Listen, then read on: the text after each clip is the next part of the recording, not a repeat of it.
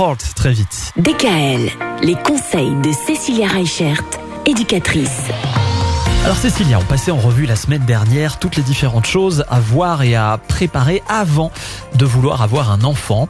Cette semaine, on va s'intéresser à ce mythe, à moins que ça ne soit pas un mythe, c'est vous qui allez nous le dire.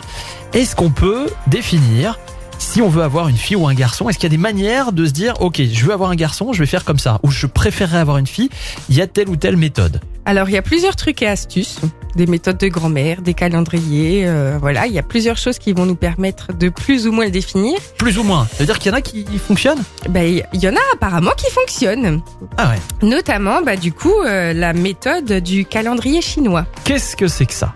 Alors, le calendrier chinois, il permettrait de déterminer le sexe de l'enfant en fonction du moment où vous le concevez et l'âge de la maman.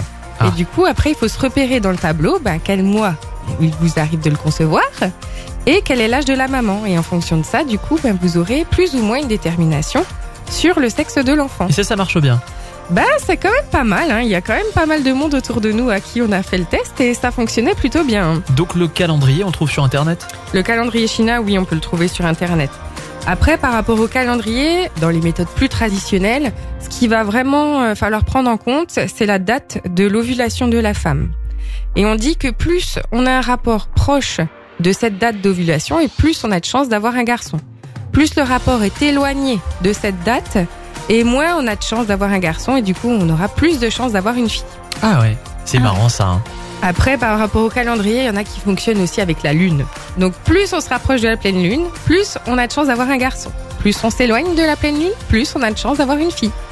Donc le calendrier influence beaucoup notre choix sur les filles et les garçons.